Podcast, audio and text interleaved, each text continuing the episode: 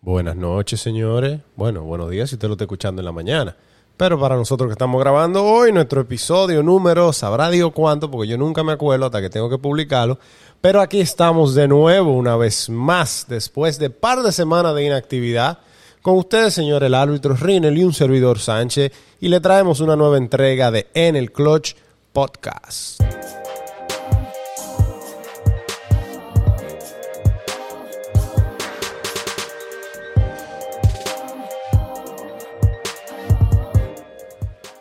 Señores, teníamos mucho sin grabar.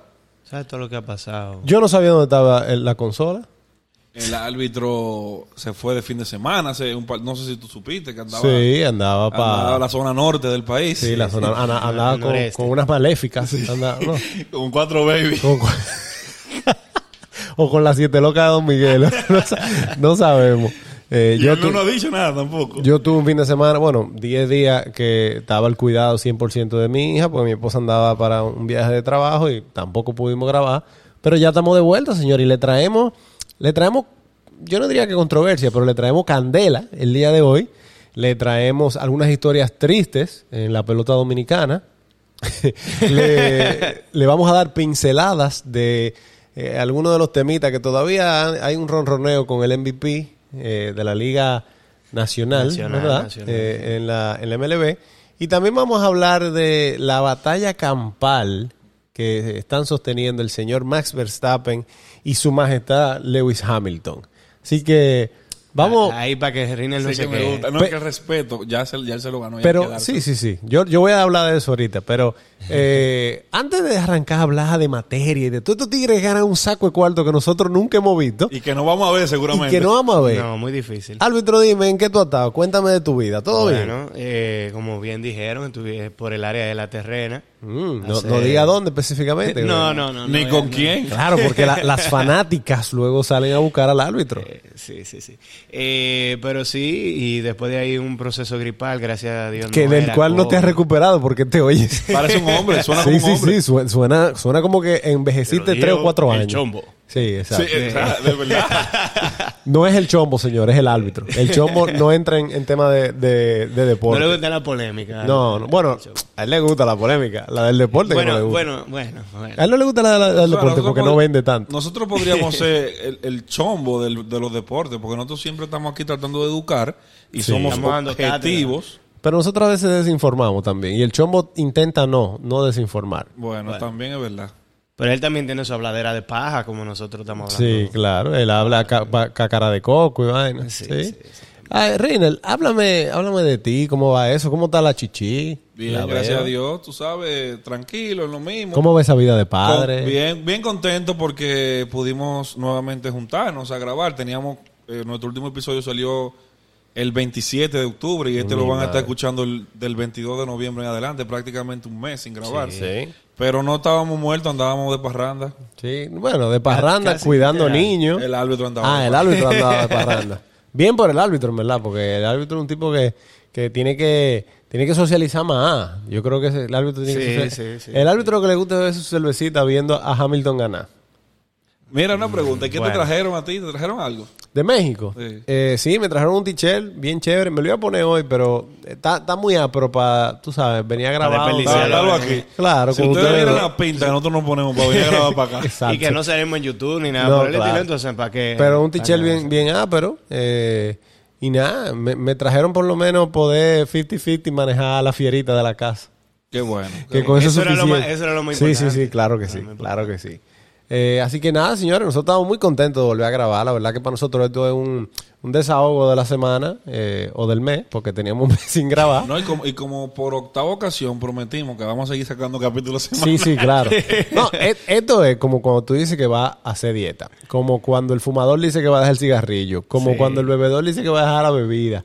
El jugador que va a dejar de ir al, al casino. Nosotros siempre decimos, vamos a grabar Bueno, semana tras semana. Yo el falta. fin de semana, di- después del fin de semana que tuve, yo dije, no, ya yo tengo que durar por lo menos hasta diciembre sin beber. Claro. Y adivina qué estaba haciendo hoy mientras veía la carrera. Claro, bebiendo y llorando probablemente. Pero hablaremos de eso un poquito más para adelante. Rinel, háblame cuál es el, el, el- el ronroneo, la vaina. el- todavía hay como un dolorcito con, con el MVP de la Liga Nacional. Eh, bueno, sí, ya nosotros eh, aquí habíamos hablado de, de la carrera del MVP o la carrera por el MVP de la Liga Nacional, eh, donde finalmente terminó victorioso por segunda ocasión en su carrera Bryce Harper. Eh, Era de esperarse. yo no creo que haya sido una sorpresa. no, no, no, no. Nunca que gane Bryce Harper va a ser sorpresa.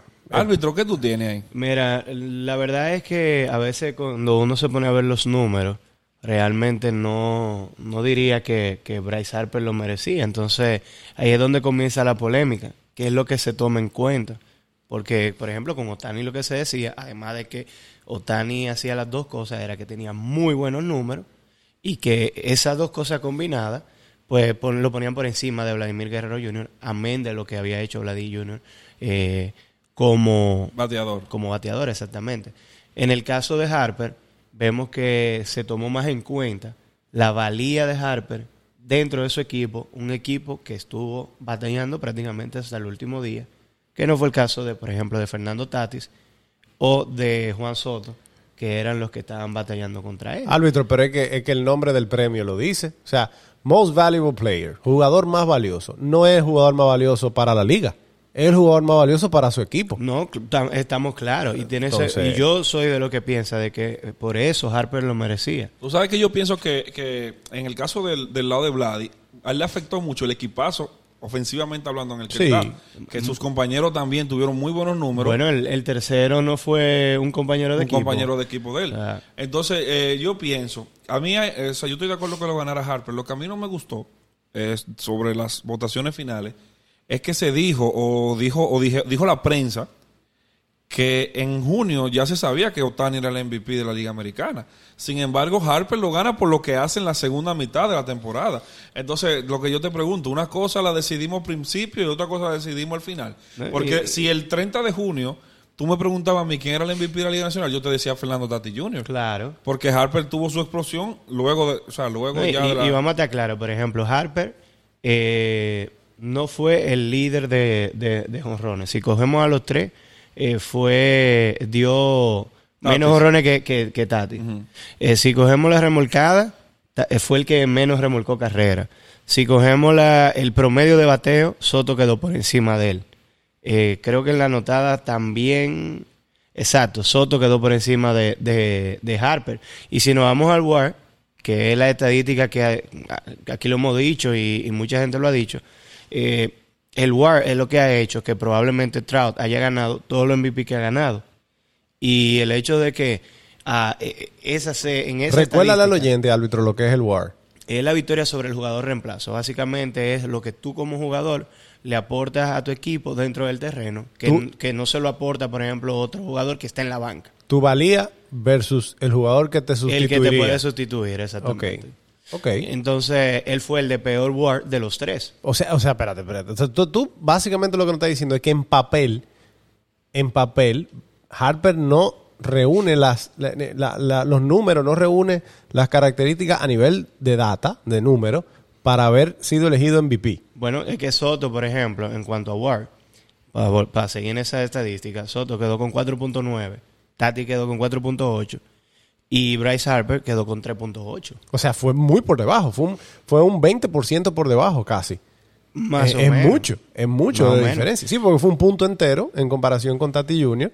Perdón, Eh, perdón, perdón. Fue 7 Soto, 6.6 eh, Tati y 5.9, o sea, todavía peor. Sí, ok. O sea, eh, eh, Soto le aportaba casi dos victorias por encima de lo que le aportaba Harper a su equipo. O sea, que la valía de Soto dentro de su equipo era mayor que la de Harper dentro de su Sí, pero estamos hablando de que Soto fue eh, eh, estuvo en el equipo en el tercer peor equipo de la liga, que eso también les resta. Entonces te pregunto, árbitro, ¿tú piensas que si los padres de San Diego hubiesen clasificado hoy Tatis Jr. fuera el MVP? Yo no creo, lo que quizá hubiera ganado un poquito más de votos, porque igual eh, la valía, le hubiera pasado algo similar a lo de, a los de Vladimir. Porque estamos claros que cuando tú juegas con Manny Machado, con eh, Eric Hosmer, o sea, esa gran cantidad de jugadores que tiene también San Diego, tiene un equipazo, eh, pues eh, obviamente va a restarle méritos a la buena temporada que tuvo ¿Y Fernando tú crees que si Fernando Tati Jr. hubiese sido el gringo babyface que es Harper, hubiese, eh, ¿tú crees que eso hubiese influido de alguna manera? Es que yo creo que en, en esta temporada Tatis eh, vendió más o fue más popular que Bryce Harper. Por la fanaticada latina que hay en Estados Unidos. Y porque el carajito habla bien inglés, pero, pero, se, se estaba metiendo también a los gringos. pero no es gringo, pero no es gringo, loco. Y, y, y lo que votan en esas, en esas competencias son, son nacionalistas, son, son, eh, son gente, o sea, esos son periodistas eh, y expertos, Sí, sí, ¿verdad? sí, esos tigres son nacionalistas toditos. Tú, tú sabes que yo pienso que la MLB ha venido demostrando durante los últimos años su incapacidad de, de- de- de dar premios y elegirlo de una... O sea, ¿cómo te digo? Ellos unos premios lo eligen tomando en cuenta ciertas cosas. No tienen criterios definidos. No, no, lo no tienen su criterio definido. Entonces, eso ha causado en los fanáticos Claro. del, de- del, del béisbol, ha causado mucha molestia porque se han visto muchas injusticias. Pero eso pasa, yo creo que o, eso o pasa. lo que consideramos injusticia, porque por ejemplo, si el año que, si este año tú me dices, bueno, Trout tuvo unos números fenomenales, como lo ganó en alguna ocasión, que se, a mi entender, se lo quitó a Mookie Betts. Sí, en el 18, eh, 16 por ahí. Exacto. Eh, tuvo una temporada fenomenal. El WAR fue más alto y, y realmente los números globales de Trout podrían lucir mejores que los de que los de Mookie. Pero su equipo no clasificó. De hecho, creo que en esa temporada quedaron último en su división o penúltimo en la división. ¿Ustedes estarían de acuerdo con que la, la liga eh, cree un scorecard, ¿verdad? Donde en base a sus números se genere un, punto, un puntaje y que en base a ese puntaje se elija el MVP de cada liga Mm, no. y que sea completamente objetiva la, decisión y que no, no tenga un... Porque hay, hay, mucho- hay muchos factores, eh, eh, digamos, como intangibles, entre comillas. O que por lo menos eso tenga un voto, un peso en, en la decisión, porque tú puedes poner, eh, te pongo un ejemplo, donde yo trabajo, nosotros elegimos al empleado del mes en base a, primero las estadísticas de, de to- de todos los Sí. empleados, ¿verdad? Y luego la opinión de diferentes personas que eh, interactúan con ese empleado Claro. diariamente. Pero las, la data, las estadísticas, tienen un peso que la opinión tuya no se la puede quitar. Dígase, si lo estamos evaluando sobre 10, las estadísticas tienen, un, la, tienen la mitad de los puntos. Entonces, un- el mejor ya arrancó con 5 y el segundo Sí. mejor con 4, aunque después tu opinión lleve al 4 un poquito por encima. Entonces, creo que deben buscar la forma de jugar con las estadísticas de manera que tengan un peso a la hora de la decisión. Yo mencioné una vez en un episodio que grabamos que el tema de los periodistas, bueno, lo mencioné creo que fue para el Salón de la Fama. Si tú me pides una entrevista y yo te hago el fo, vamos a decirlo así, tú vas a decir, bueno, el tipo tiene número, pero en vez de yo votar por él para el primer lugar, yo voy a votar por él para el segundo lugar. Claro, ya me estoy Sí. poniendo en riesgo si te niego una entrevista, si te hago una mala cara. Entonces, No te doy la primicia de algo que, se la doy a otro. Igual y digo, lo que mencioné ahorita de la injusticia, no lo dije por el tema Tatis Jr. y, y, y, y Bryce Harper. No, claro. Lo digo por muchísimas cosas que vimos. El mismo Salvador Pérez ni siquiera terminó entre los finalistas. No, no, Eh, claro. Pero bueno, no quiero que nos metamos de lleno No, en esto, no. porque ya los hay, MVP, te- hay temas más importantes. los Sayón y todo eso, ya eso se repartió, ya esa gente ganaron. Ya ahí no se va a hacer de que trompo embollado. Yo creo- Ya. Claro. Yo creo que ya para cerrar el, el tema y con lo que decía eh, Sánchez, eh, una, una cosa que se podría hacer es darle más participación a los entrenadores, a los coaches y a los propios jugadores. Claro, que puedan votar. Aunque no voten así. por jugadores de su equipo, pero que sí tengan un- una voz.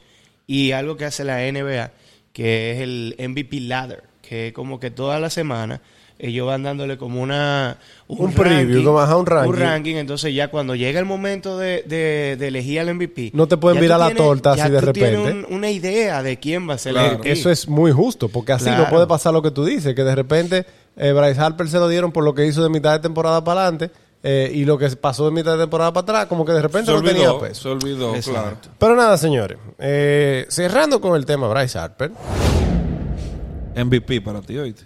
Eh, sí, perdón, el señor MVP de la Liga Nacional. Vamos a pasar, señores, a, yo diría que la entrada pi- picante del día de hoy, porque no es el plato fuerte, pero es la entrada picante. sí, sí. Es esa entrada que tú dices, mierda, la comida estuvo dura, pero esa entrada estaba... Sí, Señores, el día de hoy se disputó eh, la antepenúltima carrera de del Mundial de Fórmula 1 en el, circuito, en el circuito, no me acuerdo el nombre, pero en Qatar. En Qatar, sí. Eh, el- a nadie la verdad que le importa el nombre porque todo el mundo siempre va a decir el GP de Qatar. GP de Qatar. Eh, un GP que se está corriendo o que se corrió este año por primera vez en la Fórmula 1 y que va muy ligada a la idea, al hecho de que el Mundial de la FIFA se va a jugar en Qatar el año que viene Eh, casualmente hoy estábamos a 365 días del inicio del Mundial.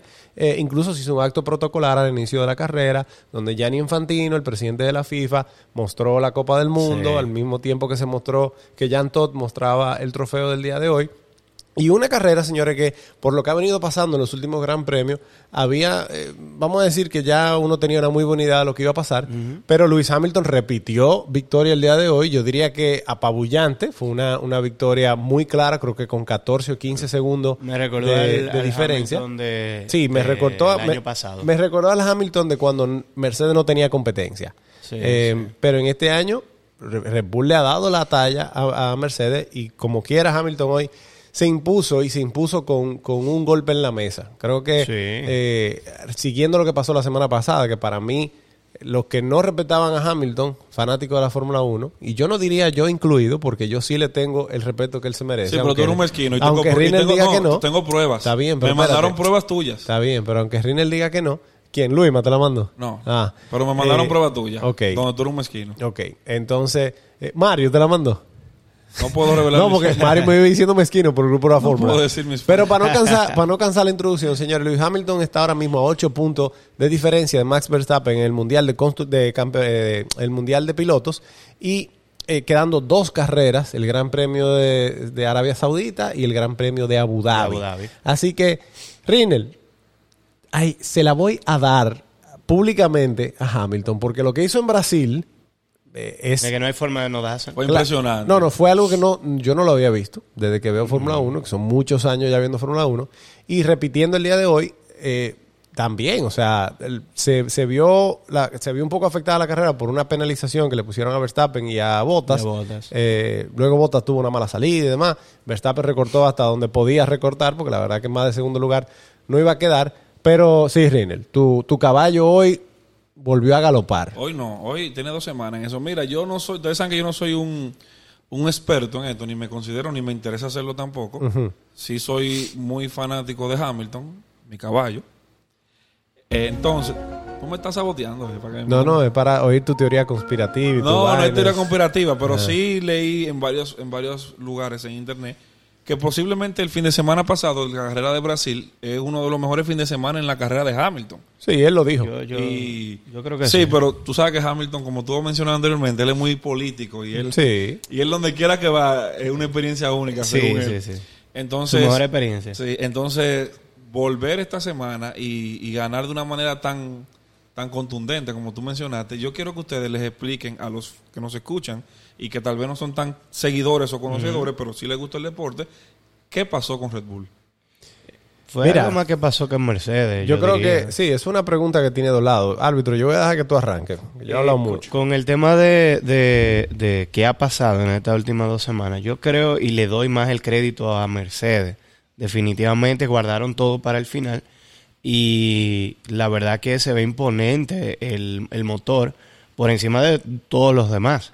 Sí hubo unos asuntitos con el alerón de Verstappen que se pudo resolver en la carrera. Sí, pero ese, ese alerón no iba a ser la Pero- diferencia de 15 No, segundos. no, Pero es bueno que tú les digas que, que Hamilton tiene un motor nuevo, porque tú dices... Ah, se ve- sí, sí, sí, claro. No, para la, la carrera de Brasil, ellos hicieron cambio en el, en el motor y la verdad es que se vio la, la gran diferencia en el motor. Explicando un poquito más también para dar más detalle, eh, dentro del Mundial de la Fórmula 1, creo que este año, con las regulaciones de este año, los equipos están limitados a tres cambios de motor en la Sí, temporada. tres, tres. Cualquier cambio en la unidad de potencia, mínimo o total, representa posiciones de penalización en la carrera que hagan el cambio. Entonces, Mercedes ya había hecho los tres cambios de motor, al igual que Red Bull, pero Mercedes lo que hizo, y va al punto que tú dijiste, Rinel, fue que, digo, perdón, lo que dijo el árbitro, fue que esperó a la recta final del campeonato para hacer ese cambio de motor en la carrera pasada de Brasil, donde Hamilton recibió una penalización de 10 puestos. eh, Que le a- supieron a nada a que le supieron, a- aparte de la, de la descalificación del- de la En- en la quali. que lo hizo salir último en, Y en terminó el- quinto. Y terminó quinto. Qué caballo. En el, en el sprint. Eh, entonces, al, al Mercedes cambiar la unidad de potencia, se viene con motor nuevo y Red Bull y las- los demás equipos vienen con motores que ya tienen cuatro o cinco carreras. Entonces, se es como, señores, es como si usted literalmente arrancara a correr ahora y ya yo tengo 100 metros corriendo, usted va a tener mucho mejor eh, estamina que yo para la recta final de una carrera. Entonces, eso fue lo que hizo. Ahí en estrategia, al- a, grosso modo, eh, Mercedes le está comiendo los Se lo caramelos a Red Bull. Yo entiendo que Red Bull debería cambiar motor, aunque coja su penalización de 10 puestos en la carrera que viene, porque aún Max cogiendo 10 puestos de diferencia eh, puede tener una oportunidad, no en la carrera que viene, pero en la última, de enfrentarse a Hamilton los dos con una unidad de potencia Claro. fresquecita, la de Verstappen un poquito más, porque si el motor de Mercedes sigue como va y el No, de no Red. Bull sigue como va, no hay forma de Y, que y Max no creo gane. que, por ejemplo, las pistas favorezcan tanto ya a No, Red no, no. Bull como para tú decir, ok, el carro da para, para aguantar.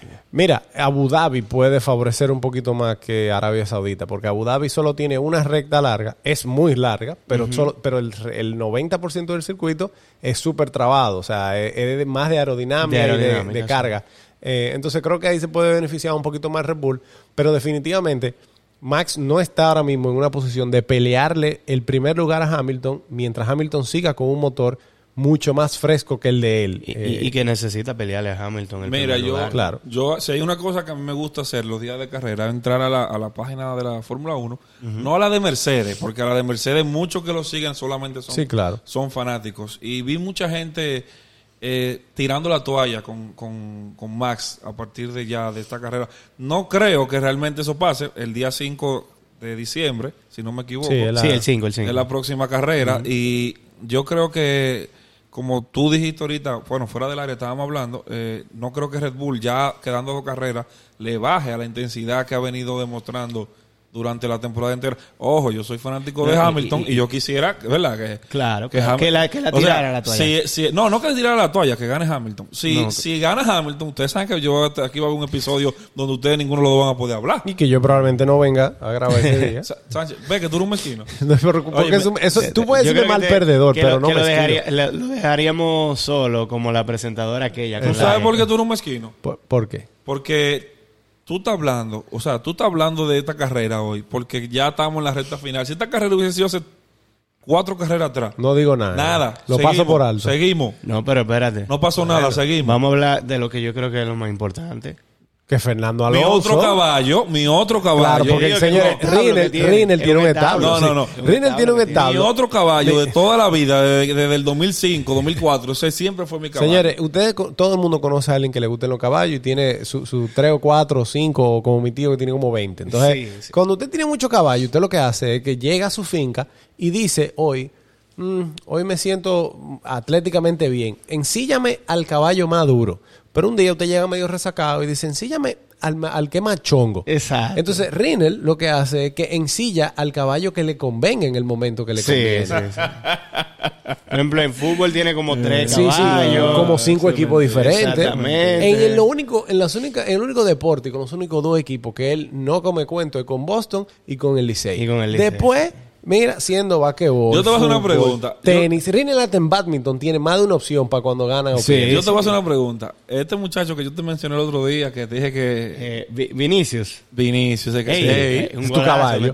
Tu caballo. Pero igual yo que, no lo estoy yo lo dije hace semana eso. igual que Neymar era tu caballo. Sí, no, y- pero tú sabes que Neymar toda la vida ha sido mi caballo. Igual que Ronaldo Nazario era tu caballo. pero momento. Ronaldo Nazario hizo que yo me enamorara del Espérate, fútbol. igual que Romario era tu caballo. No, Romario no era mi caballo. Romario, mi caballo era Por Ronaldo. yo creo que hay un episodio estoy Sí, hablando donde él habla de Romario. No, escúchame, escúchame. Sí. ¿Romario era duro o no era duro? Mario, búscate ese episodio. Tú- Romario, Sí, sí, ¿era duro o no era A duro? ti que te gusta buscarnos los clips. Tú deberías ser productor de- del, del Pero podcast. respóndeme. ¿Era Sí, duro sí. o no era duro? Romario, durísimo. ¿Y era tu caballo? No. Y por eso tú le no le puedes reconocer que era duro. Bueno, Pero pero, es que tú tú, le tú dijiste que Romario era tu caballo. No, yo dije que Ronaldo es mi caballo. Voy a tener que Ustedes lo que pasa es que están hoy los dos dolidos, señores. Yo lo voy a decir, pero no lo quería decir. No, no, no, no. Estos jóvenes que están aquí a mi, a a mi Yo lado estoy contento con el resultado tenían de la una lloradera antes de nosotros empezar a grabar. Que yo No, decía, yo dije, no, no, yo dije, no. Dios mío, aquí no se va a grabar hoy. Yo lo dije. yo- ¿Qué fue lo primero que yo dije? Que Yo te estoy gustó la contento carrera. con el resultado de la carrera. Ahora dilo sin llorar. Es que lo que se esperaba para la carrera fue buenísimo. Claro. Para lo que se esperaba de la carrera. Para Esa carrera pintaba así Ok, aburridísima. vol- Volvamos Claro, a Alonso. El muerto ese. Volvamos a Alonso, que no, no, gana, no quedaba en el, eh, no, no hacía podio en un Gran Premio de Fórmula 1 desde el 2014 con Ferrari. como y Eh, y finalmente, señores, esta temporada se le había resistido mucho ese podio. Ah, creo que tiene tres cuartos lugares. eh, En una carrera súper accidentada en Sochi, tuvo a punto Sí, de, de estuvo quedar en el podio. Eh, aquella carrera de Hungría que ganó Ocon, su compañero de equipo, él fue gran parte de esa, de esa victoria Sí, para el equipo. sí. Y el día de hoy creo que Alonso tenía un, un seteo de carro muy bueno, muy favorable, pero definitivamente la clase de manejo de Alonso se notó. Porque fue muy inteligente al inicio de la carrera no ponerse a disputar el segundo lugar que tenía en el, al momento de la arrancada eh, con Max Verstappen, porque sabía que iba a perder tiempo y lo que iba era a desgastar las gomas, a perder tiempo y arriesgar un choque con alguien que él fue doblemente inteligente, porque fue un caballero Sí, primero eh, sí. con eh, alguien que está peleando el campeonato y él se ha visto en esa posición anteriormente eh, y no arriesgó más de la cuenta, pero tampoco desgastó su carro y le permitió llevar un ritmo constante eh, que, claro, se vio ayudado por el hecho de que Bottas pinchó eh, y luego con el virtual safety car faltando tres vueltas, cuando Checo venía recortándole, pero te dio todo para que, señores, el, el español volviera a alzarse en un, en un podio. Una leyenda, man. Una leyenda de la Fórmula Yo 1. creo que Para sí, mí, sí. el mejor piloto de los últimos 30 años. Tú sabes una cosa. 20 años. Que a mí me ha pasado, me pasó ahora que Sánchez mencionó cuando él estaba en Ferrari. A mí me pasó con, con Alonso lo que a ti te pasó con LeBron cuando llegó a Rolex. A mí no me gusta eh, Ferrari. Ferrari. Y cuando él llegó a, lo- a Ferrari, yo- obviamente yo quería que él ganara, pero como que ya yo no sentía como ese apoyo, ya no- no, tenía ya no ese era lo apoyo mismo, hacia él. Y ahí, ahí te entiendo, hermano. Lo que pasa es que él llegó a Gracias. Ferrari post la era de Schumacher eh, Sí. y, y post la era donde todos los, todo el mundo le iba al underdog porque Ferrari era como el Mercedes de hoy en día, en ese momento. Entonces, por eso Hamilton tiene tantos haters. Porque en el momento en el que mucha gente empezó a ver la Fórmula 1, porque recordemos que la Fórmula 1 no era un deporte tan popular como es ahora, pero cuando la Fórmula 1 empezó a coger ese auge en, en la fanaticada americana pre- específicamente, al, al Mercedes estar tan, Ferrari. tan superior. No, no, no. Estoy Ah, hablando de entonces ahora. ahora, ahora. Al Mercedes estar tan superior, el americano siempre le va al underdog cuando hay alguien que domina tanto. Yo digo que el ser humano en general. el ser humano, claro, porque uno se, uno Sí, se, sí. se, se- se identifica más Como con, dicen en la con casa el de underdog. papel, que Sí. todo el mundo le va a... No Claro, recuerdo cuál es al, la que al- dice. al villano y al que están abusando Sí, de él. Entonces eso pasaba en la era Ferrari también, que cuando eh, Schumacher ganó los cuatro campeonatos consecutivos, mucha gente le iba a McLaren en ese momento Sí. eh, y a Renault, donde estaba Alonso. Fernando Alonso Fernando cuando Alonso. ganó, y en Renault, digo, en, en McLaren cuando empezó Hamilton, Hamilton. incluso, y tuvo Alonso también. Entonces se dio la misma dinámica y por eso tú le ibas a Alonso, pero no querías saber de Ferrari. No, eh, eh, Yo eh, siempre he apoyado y- a Alonso desde hace muchos años. Lo que pasa es que ustedes eh, públicamente serían incapaces, no tienen la madurez para reconocerlo, pero bueno. No, y también pasa que tú no quieres que tumben a tu ídolo. Entonces, por ejemplo, hoy en día hay muchos ferraristas que están apoyando a Verstappen. Pero Sí. porque no quieren que, eh, Que Hamilton, le pase a, a Schumacher. Eso le pasa a los fanáticos de Jordan con LeBron. Exactamente. O sea, ya la mayoría de los haters que tiene LeBron hoy en día son fanáticos de, de Jordan que no quieren aceptar que hay alguien que puede estar poniendo en peligro su, su, su Árbitro, su ¿quién gana este campeonato? Ay, no, no, no no, no- lo diga, no lo diga, no lo diga, que aquí, que esto está muy serio y está muy bueno. y tú no vas a venir a, a, a A árbitro falta, a falta de dos, de dos carreras. Eh, un mundial no solo de pilotos, sino de constructores también, que está muy pegado. Ujú. Eh, no tengo el dato ahora mismo de cómo se encuentra después de la carrera de hoy, pero Creo que por cuatro puntos. Ajá, se pegó por cuatro puntos, creo que fue. Por- por Eh, la salida de por la salida de botas. Se pegó a cuatro puntos, eh, quedando dos carreras. Señores, esto está para cualquiera. Sí. Esto está para cualquiera, tanto en piloto como en. Árbitro, Y no vamos a arriesgar. primero, segundo, vamos a arriesgar un poquito menos. Vamos a arriesgar un poquito menos. no, mira- Dime el de constructores. ¿Quién tú crees que se lo lleva? Yo voy a decir lo que di a principio de temporada. O sea, tú vas a ser coherente para que Riner luego no ande diciendo que tú eres un incoherente. un incoherente y mezquino. un mezquino, exactamente. Yo di a principio de temporada, y entiendo que lo mantengo, aunque no, no va por ese camino, que la temporada iba a ser muy interesante, pero Hamilton igual iba a conseguir su octavo título, pero que en el campeonato de constructores a Mercedes que se agarrara. Bueno, pero aquí dijimos una vez que el, el, creíamos en ese momento que Mercedes iba a poder ganar de constructores porque entendíamos que Bottas era mejor dos que, que, no necesariamente. Eso se dijo aquí. Se dijo aquí. no, yo recuerdo que se dijo. pero, hablábamos de, de, de, la ah, inexperiencia de, Checo Hablábamos de un tema de que Checo era su primer año en Red Bull. Que por ende, él iba, él iba a llevar un proceso de adaptación a ese carro, que es un carro diferente al, de la grilla completa por la forma en la que se te en el carro. Eh, y por eso dijimos que Mercedes tenía la ventaja en el de constructores por el hecho de que tenía dos pilotos que ya tenían que se conocen, claro conocen el carro ya. que por cierto hablando de eso en la carrera de Brasil cuando mi caballo gana eh, cuánta clase señores. ¿Qué lo, clase? lo primero que hace es preguntar cómo le fue, cómo terminó Valtteri de verdad, cuando yo veo cosas. Eh, eh, eso, eso es solamente por. Espérate, espérate, espérate, espérate, espérate.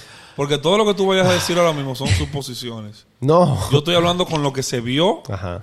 Lo primero que hizo fue preguntar por su compañero. Y cuando, a ver si había quedado por debajo de, de, Checo. y cuando dijeron que quedó tercero, dijo nice. No, dijo great. Great, exacto, perdón. Pero no, no, es lo mismo. Great, claro. Tú sabes más inglés que yo, ¿no? Claro, claro, no es lo mismo. Pero eso es solamente por el hecho de que ellos están peleando el campeonato de constructores también.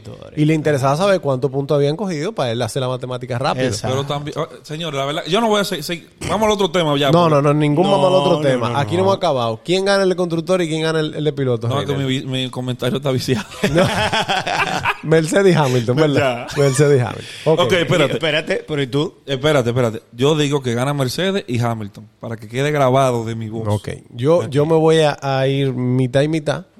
Yo voy, a, yo voy a decir que Mercedes se queda con el, con el de constructores y que el león de la selva de la Fórmula 1, Max Verstappen, eh, oye, me mira, hasta con trampa ganamos. Mira, este trayendo mira, yo voy a hacer, yo voy a hacer, yo, voy a hacer mención, yo voy a hacer o sea, mención. tú sabes que da pena que tú seas un experto en este grupo de Fórmula 1 y tú hagas. Yo no me considero un experto. En este grupo sí, en este grupo déjalo hablar. Déjame hablar. Yo voy a hacer mención eh, de una de las escenas más famosas de la Fórmula 1 eh, y fue en el Gran Premio de Japón, última carrera del año, cuando Ayrton Senna y Alan Prost, compañeros de equipo en ese momento, eh, no, mentira, creo que ya Alan Prost estaba en Ferrari. Eh, estaban batallando el campeonato, estaban por diferencia de un punto en el campeonato, arriba Senna y Prost eh, con un punto menos, salían 1-2, Senna primero, Alan Prost segundo, pero Senna salía del lado más sucio de la pista, por ende iba a traccionar menos en la salida. Eh, y en la primera curva, una curva rápida, que se toma prácticamente sin frenar, se suelta un poco y luego se acelera más, un curvón a la derecha. Que oh. pasó algo, no sabemos muy bien qué, pero Senna no frenó cuando iban en paralelo y los dos acabaron en la trampa de arena en la primera curva del último, de la última carrera y Senna se alzó campeón del, Sánchez, tú te diste cuenta, tú te, diste, tú te has dañado, loco. Yo no me he dañado. ¿Tú sabes por qué? Porque tú te diste cuenta que tú duraste más, o sea, tú le dedicaste más tiempo a tu opinión sobre quién va a ganar, que, al final es Verstappen, tu opinión, que lo que tú le dedicaste a Hamilton, que fue que ha ganado las últimas dos carreras. o sea, yo, necesito, necesito que tú que tú llegues a tu casa, tal vez no hoy, pero tú te mires en el espejo y tú digas que yo estoy haciendo mal. Porque no, tú no, eras así. Es que yo no estoy haciendo tú no mal. Eras no, así. no, no, no, no. Pero bueno, está bien. Eh, nada, árbitro dice. Ahorita, eh, no, aquí dijimos creo que toda la, la, variante menos una, que Max y Red Bull ganan. Ahorita tú dices es la que pasa. porque Pero ¿cuál es la que tú dices? ¿Que gana Hamilton? Que gana Hamilton y que gana Red Bull. Ok, yo digo que gana Hamilton y que gana Mercedes. Ok. nada, veremos, veremos. Falta, estamos a cuestión de menos de un mes para saber el desenlace. Yo, yo te diría algo. Aún pase lo que pase, ¿verdad?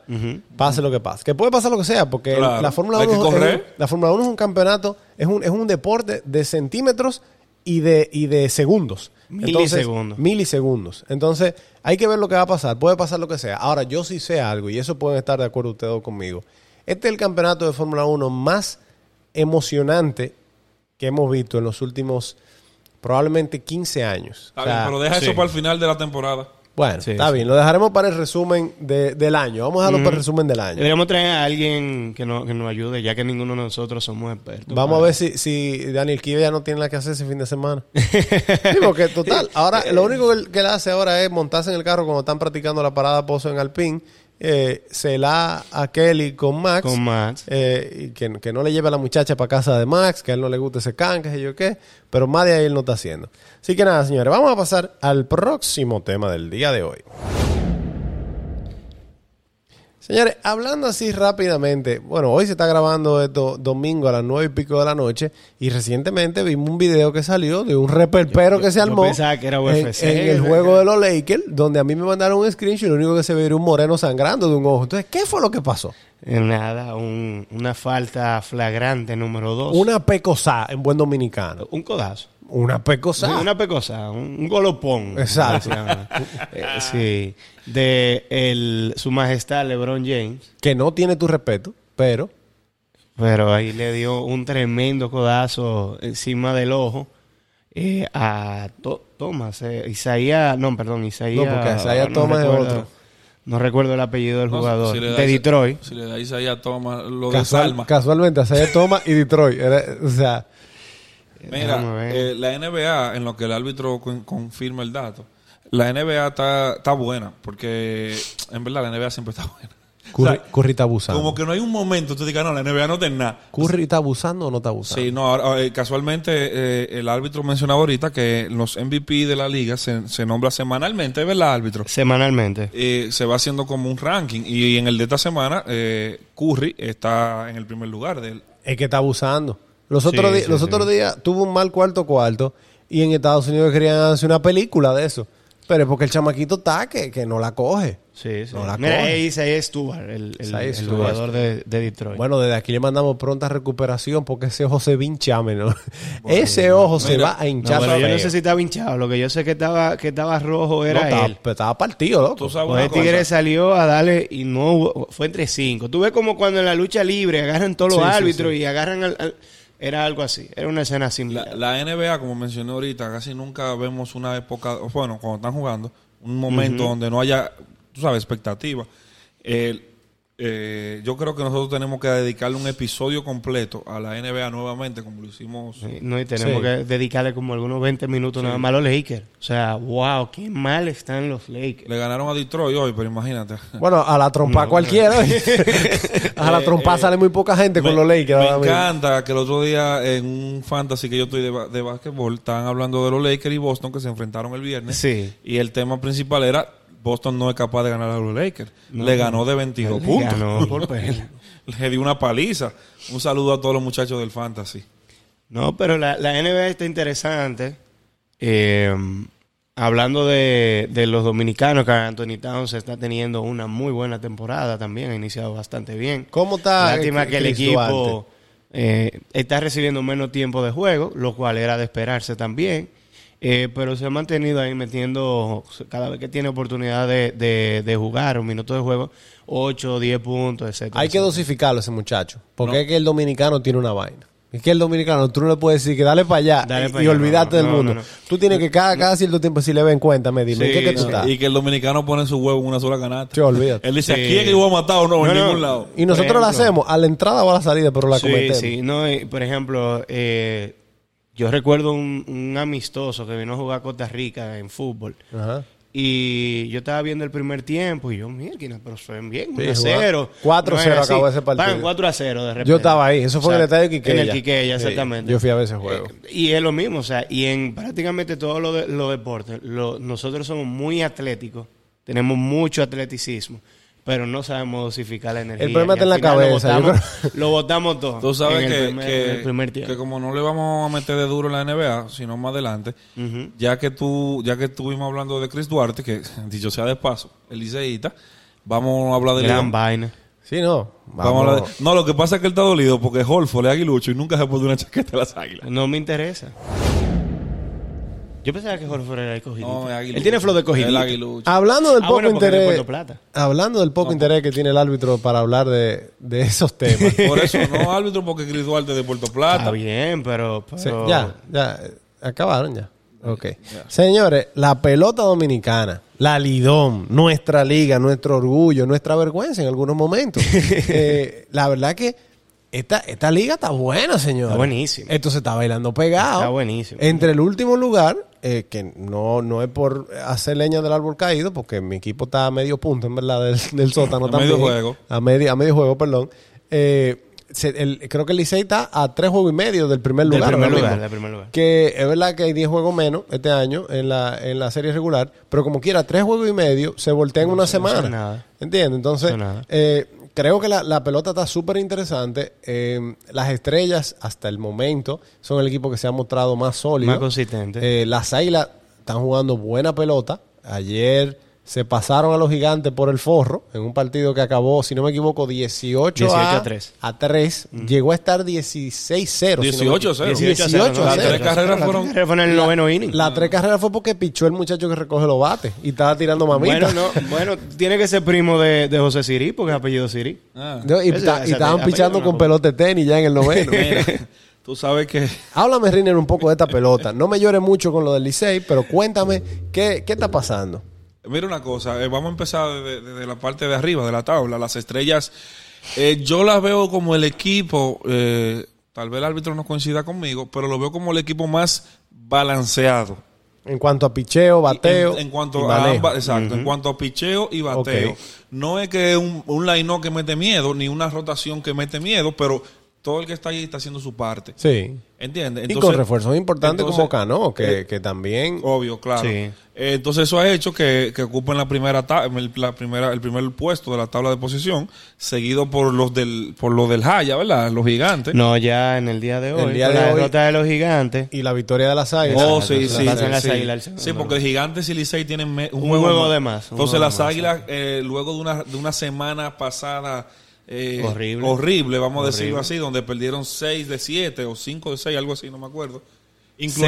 7 de 8. 6 de 7. 7 de 8. 7 de 8, incluyendo dos contra el Licey, que le devuelve el favor, que ellos le habían ganado dos primero. Los dos primero. Y pierden luego los otros dos. Entonces se recuperan ganándole este fin de semana los tres juegos, que de, los tres juegos del fin de semana lo ganaron. Sí, sí, los tres Eh, del fin y de le ganaron a los equipos que estaban por encima de ellos, que eso es lo importante.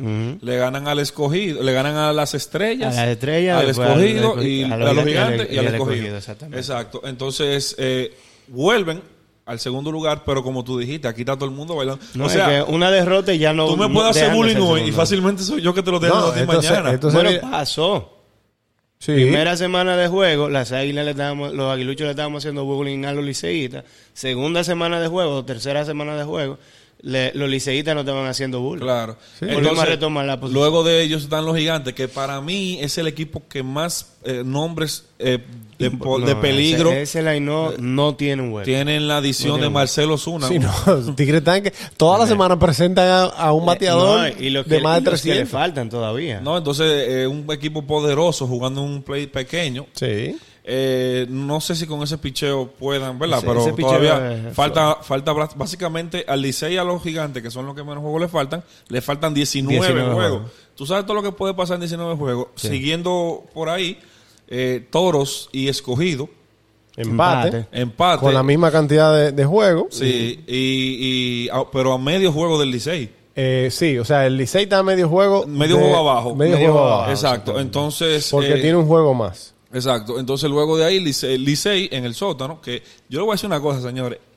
En época de pelota, no hay una vaina que, que dé más. Morbo. No, no morbo. Yo diría que sea más la burla de- de- del pueblo que está en el sótano. Sí. O sea, tú puedes estar en el sótano, empate con otro, pero tú estás en el sótano. Sí, sí, no. Y tú puedes, claro. estar, tú pueden estar tres equipos en el sótano empate y tres equipos en primero en emp- empate con un juego de diferencia Ajá. y como quiera Tú lo- estás en el sótano. No, Que tú estás en el sótano. primer y, juego- y te hacen todos los memes habidos y por Señores, la humillación más grande juego. para un dominicano es el sótano. Sí, sí, Sí, sí, sí, sí. No, de verdad. De verdad, después, desde, el, desde el primer juego, ah, fulanito en el Está en sótano. el sótano. O sea, hermano. O sea, que lo que te quiero decir, el, el, el martes, que porque mañana lunes, o bueno. como día de descanso. Exacto, el, el día de descanso. Si a el menos que el Licey y los gigantes organicen otro otro otro partido, otro juego de fogueo como el jueves, que era libre para todo el mundo. No, pero es por una vaina de. Es una vaina de. No de- es por el Thanksgiving que Sí, el jueves sí. se va a jugar y ellos decidieron. el- por ejemplo, el martes se enfrentan en. Le ha cogido de nuevo. Licey recibe a las estrellas.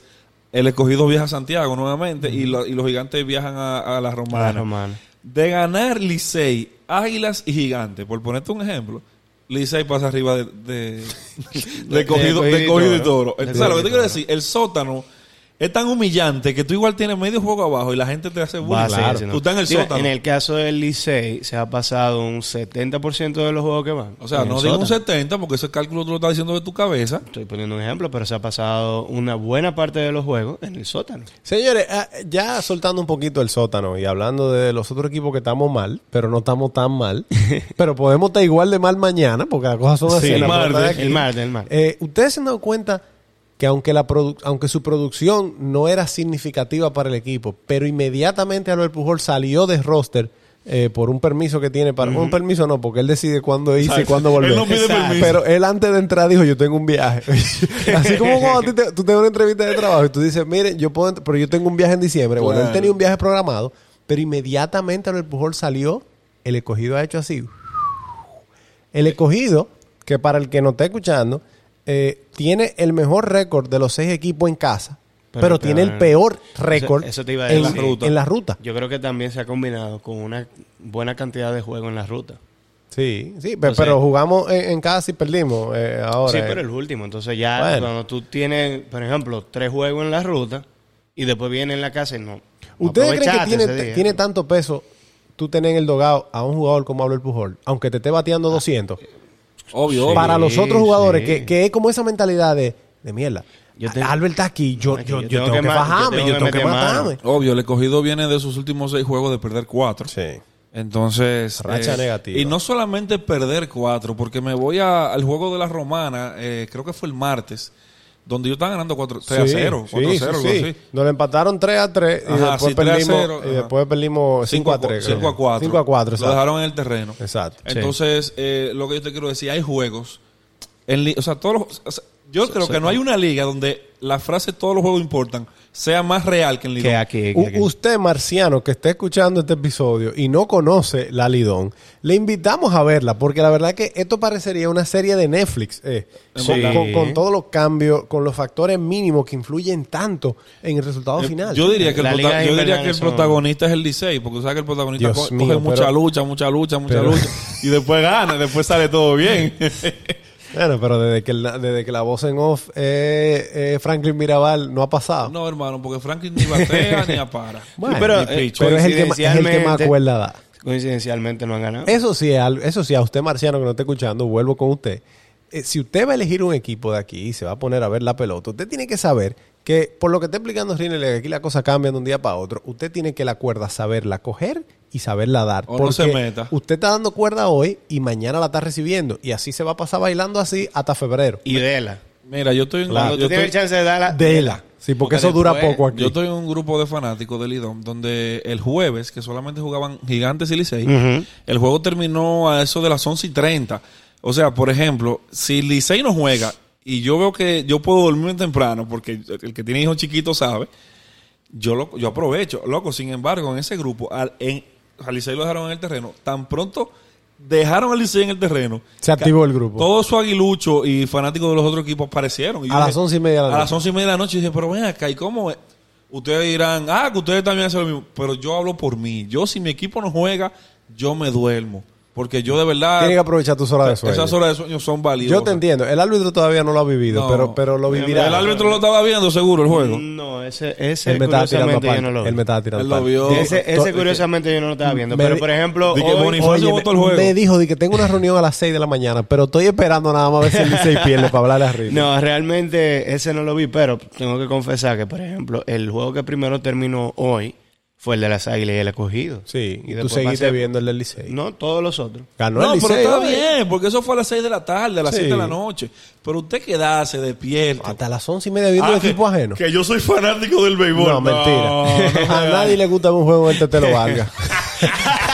Las transmisiones del Tetelo Vargas son las peor. Porque yo te acepto que tú veas la transmisión del Estadio Cibao, que siempre es buena, la del Estadio Quiqueya, que siempre es buena. A veces la de los gigantes, por Susi Natacha, eh, vale la pena también verla. Pero no, no me diga usted que usted se quedó viendo un juego, que lo están jugando el Tetelo Vargas, donde apagan la mitad de los reflectores después del séptimo inning. o sea, no es verdad, no es verdad. Sánchez es inteligente, porque él sabe que él dice eso, porque aquí no- hay un estrellita que nos va a decir. No, claro. Ustedes son unos frescos. Yo tengo una amiga estrellita que si me oye me dice de todo, pero ella no oye podcast, o sea que... O sea que. Pero realmente. Lidón, Lidón es una liga eh, improbable. Eh, Sí, totalmente. Es una liga donde tú no puedes dar por sentado nada eh, por, el, por el mismo hecho de que tú tienes hoy un equipo y la semana que viene se te van tres. Y ya, y tú no tienes, tú tienes que buscar el, el- el reemplazo que no necesariamente van a cumplir con las expectativas. Sí, es otra cosa muy muy, importante, aparte de lo, de lo pegada que está la tabla, que creo que yo no recuerdo una temporada reciente donde hubiese estado tan pegada la, la Siempre cosa. hay uno que se despega arriba Sí, y otro exacto. abajo. Siempre hay uno muerto y uno que está allá arriba burlado de todo el mundo.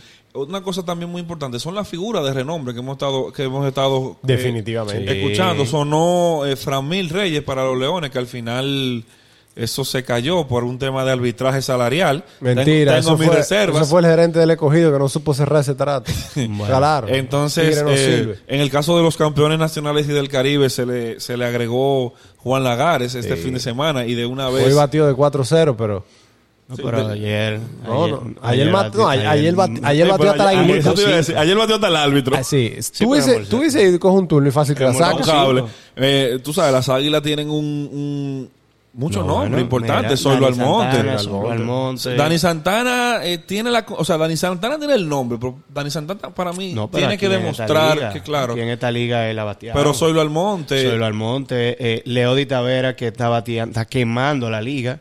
Tienen Tiene el mejor ca- tienen el mejor catcher del Lidón. Y que- está bateando este año. El mejor que es está, el de está- Lidón. está- está apareciendo en los momentos necesarios. Sí, está cogiendo está- buenos está cogiendo turnos. buenos turnos. Hoy cogió un turno que esperó cuatro bolas y cogió cuatro malas para llenar la base. O sea, Sí, y está- fue- fue clave, Fue sí. clave. Sacó un turno. out en Ramón segundo Torres- también. Ramón fue- Torres Óyeme, es un sacó un, pelotero de esta tremendo liga. out en segundo. Un Sí, picheo de eh. piconazo y la puso en el dinero allá. Sí, Fra- a sí. Francisco Peña le ha ayudado bastante el tema de que ya nadie lo vincula tanto con su papá. Con su tú sabes. papá. El- ya el- él hizo su nombre. El nombre del papá le, le, hizo le- nombre. le- le hizo una sombra muy grande a él. Sí, TJ sí. Peña que se anunció que vuelve a, a dirigir un equipo de las menores. eh, Sí, en estaba trabajando en Kansas como- City, perdón. En Kansas City. Kansas trabajando como coach en, en Tú sabes el equipo una grande, cosa, pero va para Liga Menor eh, de ambas. Eso, que- es, un, que- es un buen paso, o sea, eso es Sí, volver a, claro, un- a una Que buena hay una tendencia. discusión que, que tuvimos en estos días. Fran- Francisco Peña es el mejor, evidentemente, el mejor catcher la- nativo, que- hay en. Lidón. Definitivamente. Pero tú sabes que, sin ánimo de restarle mérito a Francisco, eso también habla un poco mal de los catchers nativos dominicanos. Sí. Porque Sí. Francisco, eh, a, a pesar de que hace el trabajo y aparece en los momentos buenos, como dijo Sánchez, No es un Yadier Molina. no es un tipo que te mete miedo, ¿entiendes? No, no, es un Yadier Molina. ¿Entiendes? Entonces, eso deja muy mal parados a los demás receptores Y- dominicanos. Y él tiene dos años que está tirando en el dinero, pero anterior a eso era muy Era malo. muy. Yo recuerdo, yo recuerdo hace unos años, no puedo decir tal vez cuatro o cinco años atrás, que si Francisco Peña estaba quechando, tú te podías Era un robo sin, seguro. sin problema. Porque tú seguro. Ahora está que la pone donde No, es. ahí no, y, ahí. y viendo los, los diferentes tiros, se ve que ha practicado mucho. Porque está poniendo Eso los es el tiros. papá, loco. Está poniendo los tiros no en la base, pero un poquito antes de la base. Que Que, es donde le- se que le debe da el poner. tiempo perfecto al, al, al, bueno, al segundo Al- base al o al segundo señor que base. Y entre. eso, Sí, que. Francisco Peña se ve medio manganzón. Que si él Y no fuera... bonachón. Él, él, a- hasta cuando está quechando, tú ves que queche como el Yadiel Molina, que se ve que cuando tú te paras a batear, No tiene malicia. te dice Es verdad. Tienes un- Molina se ve que es de lo que le tira tierra a los a los- No, y te dice que viene curva. el cosa. De- para sembrarte la duda. Sí, sí, sí. Sí. Y de- de- no, que te dice, mira, cuando se está agachando, después que tú tienes dos retas 95, dice que acéchate este cambio. Así, entre, entre dientes lo dice. Sí, no, pero él no tiene esa malicia, él no se le ve ese tigueraje. No se le ve, por lo menos. Sí, puede No ser se que lo le ve. tenga. Claro. Puede Sí. ser que lo No, tenga. y tiene, eh, según lo que escuché en el documental que sacaron las Águilas por el campeonato del año pasado, eh, es un líder en el. Ah, en sí, el porque programa. ahora la- las aguilitas son productoras de Netflix. Sí, no, lo que también. pasa es que el Licey hizo eso hace un No, par no, de no, años. no, no. El escogido lo hizo primero cuando ganó la, la primera corona de Bueno, men, pero, es que- es que- pero eso, no, fu- eso fue una producción de HBO, loco, porque era, era algo digno de celebrar. o sea, fueron O sea, 18 todos los años. equipos lo están haciendo. Los gigantes lo hicieron. Lo, lo Ahora, hicieron ¿cuánto antes. dura el documental, árbitro? Eh, como algunos 20 minutos. Tú le como das- media le- hora. Tú estás loco, tú estás loco. Yo vi unos cortos que Yo prefiero durar parecieron 20 graciosos. minutos, 20 minutos tirando papeletas de 100 y botando ese dinero. Sí, y yo con la cabeza metida bajo el agua. A ver si me muero y no tengo que ver documentales. Señores, Creo que son Oye, los Tú haters. sabes que el árbitro, a mí me gusta porque el árbitro tiene do- dos personajes. O sea, él es eh, Roger eh, y el árbitro. ah, sí, para el que no sabe, el árbitro se llama Roger Corniel. Lo pueden buscar en sus redes sociales. Sí, lo pueden buscar. Mira, y el árbitro, tú lo ves como tú, aquí estamos curándonos con las águilas. ¿Por qué curándonos que estamos? Claro. Y él está, eh, son dos haters. Pero en el grupo que yo estoy con él, No, que son muchacho. aguiluchos toditos, mira. Hay que por WhatsApp Oye, si cualquier el hombre, árbitro pudiera darme una galleta en ese grupo, me lo hubiese dado ya. Prepárate que para el metaverso, eh, Zuckerberg está preparando una vaina así para dar, para dar galletas sin mano por WhatsApp.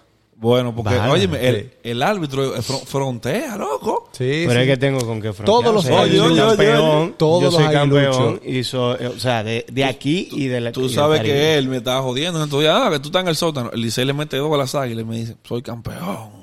Y seguías en el sótano. Ese, ese, tú sabes, ese es el discurso. Sí, sí, sí, pero es que El tú- mismo eh, que tú- que tú mira, utilizabas, o hay sea, una sola cosa, ah, para mí hay una sola cosa entretenida en la Lidón cuando el escogido no está jugando y es ver a un aguilucho y un liceísta discutiendo. Discutiendo. Eso es mejor a veces que ver un juego licey, como estrella toro en el tetelo. Que, a nadie le importa. Mira, llenaríamos más fácil el tetelo valga con una discusión de un, Tú de un pelotero. con un par de Tú pones al, Nagüero y a, y a Joel López. Totalmente. Uno al lado del otro, en medio del play. Nagüero y un se- cobarde. Y se, y se llena. El Nagüero nada más parece. Está bien, pon al- a Albert Mena. que- Señores, hablando de estrellas y personas que no son relevantes en el mundo, pero que tienen un lugar en la televisión dominicana, eh, viene ahora el juego del fin de semana de Sí. estrellas, vamos a Ujú. decir, el que no me acuerdo cómo se llama, el, Sí, juego de el leyenda, partido juego de, de leyenda, leyenda, juego de juego de leyenda.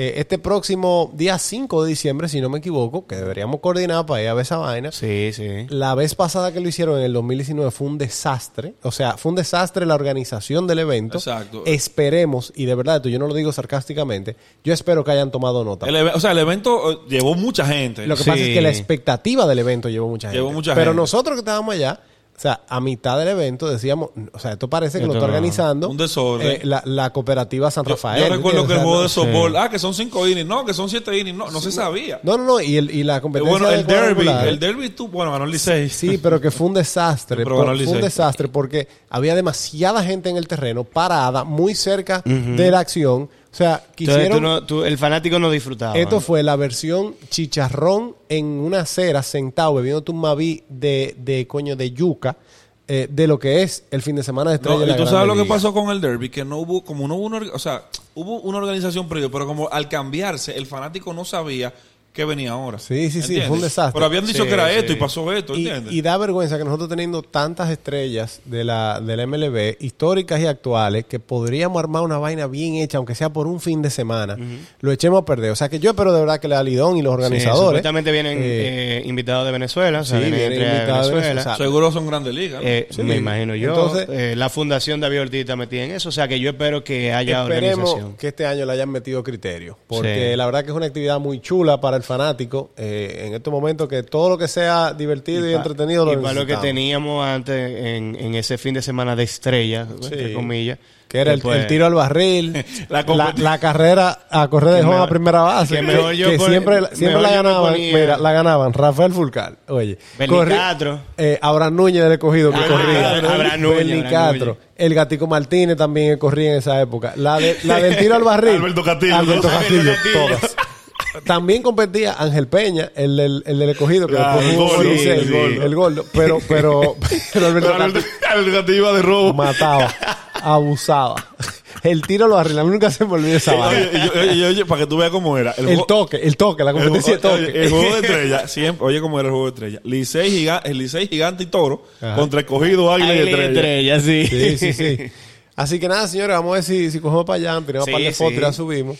Eh, y si usted está escuchando esto, señores, cojan para allá, porque aunque vaya a ser un desastre la organización, como la, la vez pasada. No diga eso. Está bien, esperemos que no. Pero aunque lo sea, como quiere un fin de semana chévere donde uno ve estrellas que no está acostumbrado a ver todos, Que los, no días, todos los días. eh, y dinámicas que nosotros no estamos acostumbrados a ver todos los días, como la competencia de honrones, que, que Juan Francisco empezó ese- esa competencia de honrones que pensábamos que iba a 30, pero se, se hizo agua. No, y, la, y la última vez, y, pero- y una única vez donde tú vas a ver a Soto en el estadio Quiqueya jugando. Claro, claro. Sí, porque es del Licey, pero nunca se ha puesto la camisa. Bueno, te tengo pruebas. Nunca estaba en roster. Bueno, nunca pero estaba nunca en estaba en roster. estaba en Ah, roster. no, porque podíamos apostar dos mil. Ah, no, pero a, a cualquiera le podemos poner una, una, un vaina, una Él chamarra. tiene, él tiene camiseta y gorra del liceo. Ahora, desde ¿sabes una cosa? Es muy mezquino. Último comentario Es muy de mezquino de, parte del árbitro. Ya. Él decir que no quiere, o sea, que Soto nunca se va a poner la camiseta porque quisiéramos nosotros ver a Juan Soto jugando Claro, León. así como estamos viendo a Albert Pujol Y con el quisiéramos ver a. Brady Jr. con el escogido a Tati Lo con las vimos, lo vimos, Que- seguir viéndolo. Sí, seguir viendo. ¿Entiendes? Quisiéramos ver a Soto. O tú no quisieras ver a Soto jugando Claro. aquí. Entonces deja de hablar disparate.